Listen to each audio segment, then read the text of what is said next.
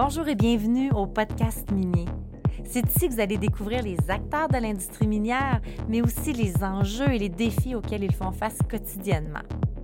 Ce qu'on va découvrir à travers les épisodes, c'est vraiment des hommes et des femmes qui sont passionnés par leur industrie. Je serai votre hôte, Manon Rouillé, fondatrice de Rouillé Stratégie Marketing.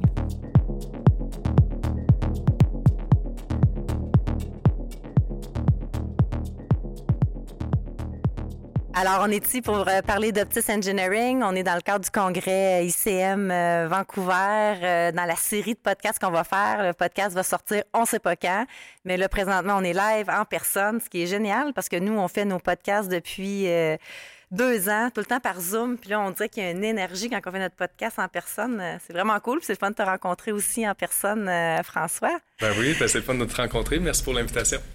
Puis là, tu me disais tantôt, euh, Optis Engineering, ça fait sept ans que vous, euh, que vous êtes en affaires. Qu'est-ce que vous faites, euh, Optis Engineering, pour l'industrie minière? Exact. Ben, dans le fond, Optis, on se spécialise dans le domaine des turbomachines. Fait qu'une turbomachine, c'est tout ce qui, en fait, tourne, fait un travail ou extrait de l'énergie d'un fluide. fait qu'on travaille beaucoup là, dans le secteur minier sur les ventilateurs, les pompes, les compresseurs.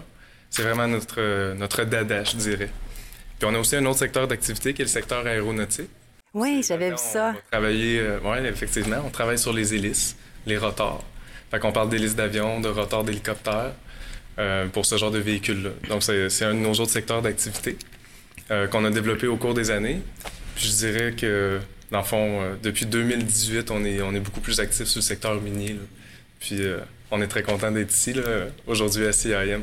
Puis comment que, tu sais, le sept ans avant que tu vous fondiez ça, Optis Engineering, avais-tu une idée que tu allais un jour travailler dans l'industrie minière ou ça t'était carrément inconnu, cette industrie-là? C'était inconnu, oui. Ah oui? Inconnu. On était vraiment, euh, je dirais, euh, parachutés dans le secteur minier. Moi, mon, mon background, c'est, je suis ingénieur en mécanique, en aéronautique. En fait, j'ai fait une maîtrise en aérospatiale.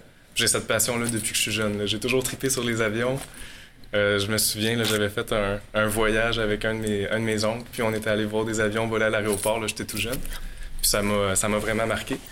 Puis euh, j'ai toujours poursuivi mes études dans ce secteur-là. Puis en 2015, après mes études, j'ai fondé l'entreprise avec l'idée d'aider des entrepreneurs, des entreprises à développer des nouvelles technologies. OK. Puis on s'est affiché dans le secteur aéronautique dès le départ. Mais de, bouche à oreille, avec les projets qu'on réalisait, il y a quelqu'un qui a entendu euh, notre expertise dans le secteur, qui venait du secteur des mines, puis qui nous a appelé à travailler sur des ventilateurs miniers. Fait que, il y avait une connexion avec l'aéronautique à ce niveau-là, parce qu'on dit, ben vous faites des hélices, vous faites des rotors. Est-ce que vous pourriez nous aider avec des ventilateurs, des ventilateurs qui brisent? C'était vraiment nouveau pour moi. Puis, euh, ils nous ont invités à voler sur place, sur le site. Dans le fond, nous, on vient de Sherbrooke. Fait qu'ils ils nous ont dit, ben venez donc sur le site voir de quoi ça a l'air, les mines, puis nos ventilateurs.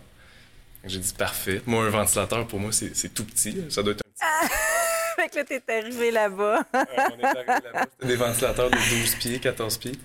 Puis euh, ça a été tout un choc, mais euh, une sacrée belle expérience. Puis depuis ce temps-là, on n'a pas regardé en arrière. On a continué à travailler avec les gens du secteur. Puis euh, c'est une histoire d'amour qui continue. Ah, tant mieux. C'est quoi la différence dans tes deux industries, justement, que tu couvres, de, couvrir l'industrie minière, de, couvrir l'aéronautique? Ça doit être carrément différent, là? Euh, ben, ça dépend de la clientèle, du type de projet. Je dirais que dans l'aéronautique, on travaille beaucoup avec des équipes d'innovation. Donc, ça va être de la recherche et développement, de l'innovation, du développement de nouveaux produits. Euh, puis, dans le secteur minier, on va faire aussi de l'innovation avec des fabricants. Donc, des fabricants de ventilateurs, des fabricants de pompes. On va travailler avec ces équipes-là pour développer des nouveaux produits, développer des, euh, des nouvelles technologies, des produits qui sont plus compétitifs, plus performants, plus efficaces. Euh, peut-être des ventilateurs plus silencieux, des pompes qui ont une meilleure performance. Fait qu'à ce niveau-là, c'est très similaire. Mais en plus, dans le secteur minier, je vais travailler avec les gens d'opération. Fait qu'on va travailler avec les mines euh, qui vont opérer des ventilateurs. Des ventilateurs qui sont très puissants, très énergivores, euh, où ce que là, il y a vraiment un avantage à aller chercher de l'efficacité, puis sauver, sauver de l'énergie, sauver des dollars, mais aussi prévenir des bris. Euh, fait que j'ai vraiment deux personnages différents dans l'industrie. Alors que dans, dans l'aéronautique, on est vraiment axé sur l'innovation seulement. Puis dans le côté minier, ce que je trouve le fun, c'est qu'on a le côté innovation et opération en plus. Puis faites-vous de l'impartition chez les clients ou? Non, on fait pas de l'impartition. On fait vraiment de l'ingénierie. Dans le fond, on se voit comme une équipe de recherche et développement. Fait qu'on fait, on fait de l'ingénierie euh, sur demande. Fait qu'on va souvent travailler avec les gens comme une extension de leur équipe. Mais on fait pas d'impartition en tant que telle parce qu'il y a un besoin assez, euh, important de collaboration par la nature de nos projets, qu'on a besoin d'avoir une certaine synergie dans notre équipe entre les experts en aérodynamique, en structure, en acoustique, puis les développements logiciels. Donc, on garde nos gens euh, sur place. Puis. Est-ce que toute ton équipe est à Sherbrooke? Non, on est décentralisé. Fait qu'on est une partie à Sherbrooke, une partie à Montréal.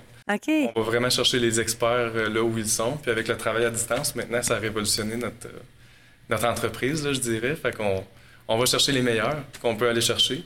Puis s'ils sont à Montréal, à Québec, à Sherbrooke, ben, pour nous, euh, c'est pas grave. Mais est-ce que c'est la pandémie qui a vraiment fait en sorte que vous avez votre bureau est un peu partout ou c'était déjà votre vision de, de travailler ainsi? Euh, c'est une bonne question. Là. Au début, on avait vraiment une vision d'être à, à, Sherbrooke, puis après ça, de grandir à partir de Sherbrooke. Mais la pandémie, ça a accéléré cette, euh, cette vision-là, je dirais. Ça a été un catalyseur, puis pour le bien. Puis vous êtes combien, euh, l'équipe? Euh? là, on essaye autour de 10 personnes. OK. Ouais, tous avec des expertises particulières. Fait que c'est des gens en aérodynamique, comme je disais, en acoustique, en intelligence artificielle, des développeurs web. Donc, c'est vraiment une belle complémentarité puis une belle, une belle synergie. Là, puis si on parle d'intelligence artificielle, comment vous êtes impliqué à ce niveau-là par rapport à l'industrie minière?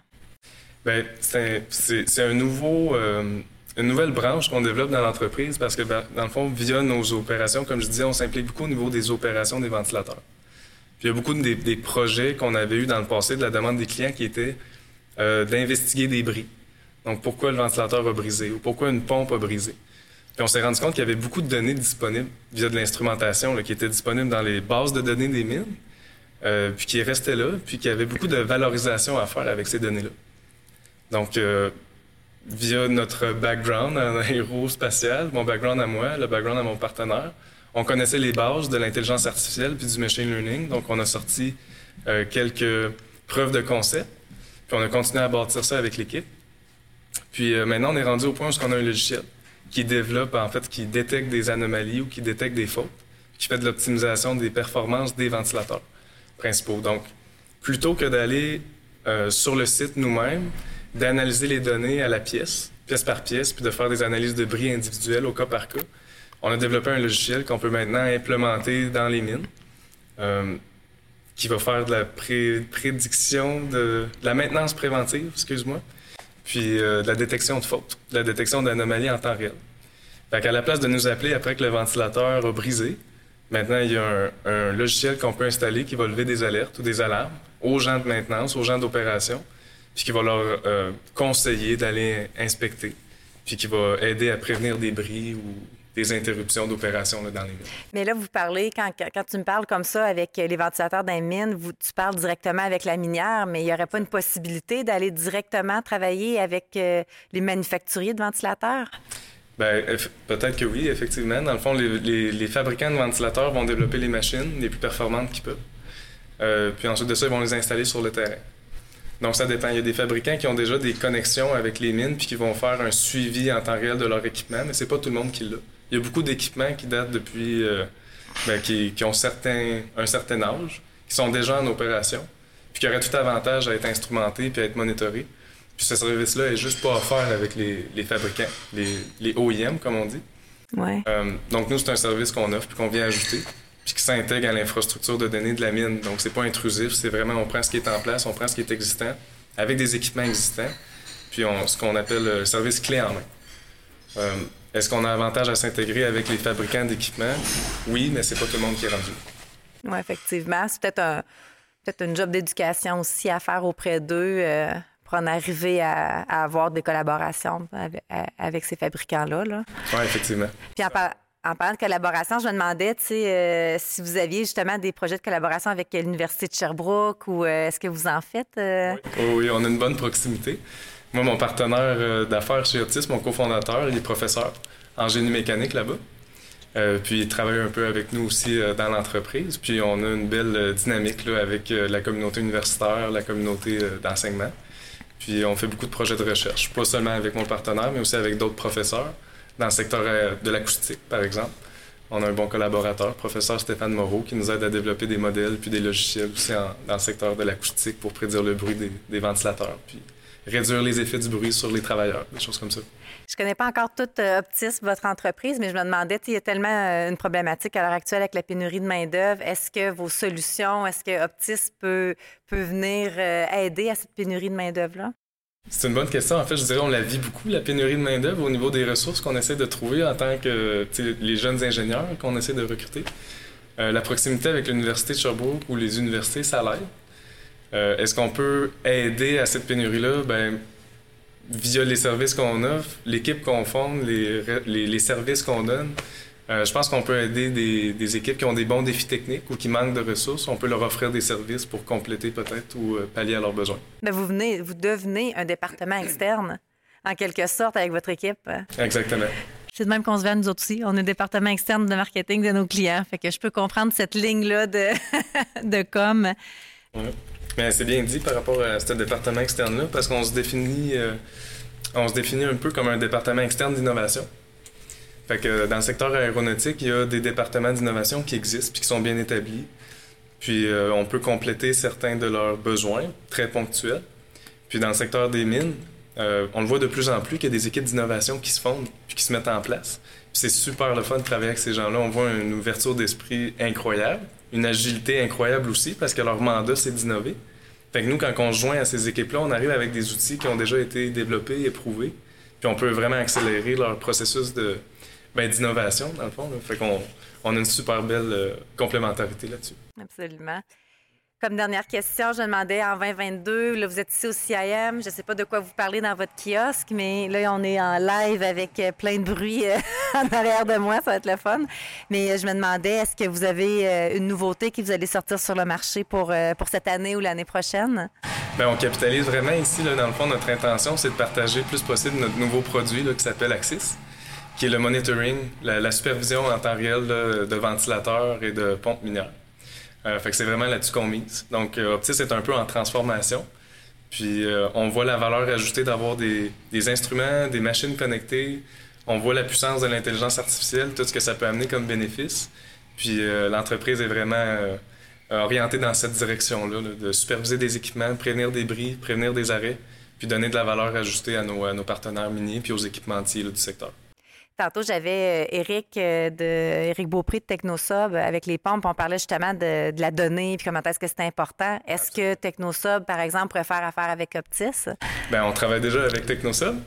Dans le fond, on a un beau partenariat qu'on a fait avec Technosob puis d'autres entreprises de la BTB euh, en Open Innovation.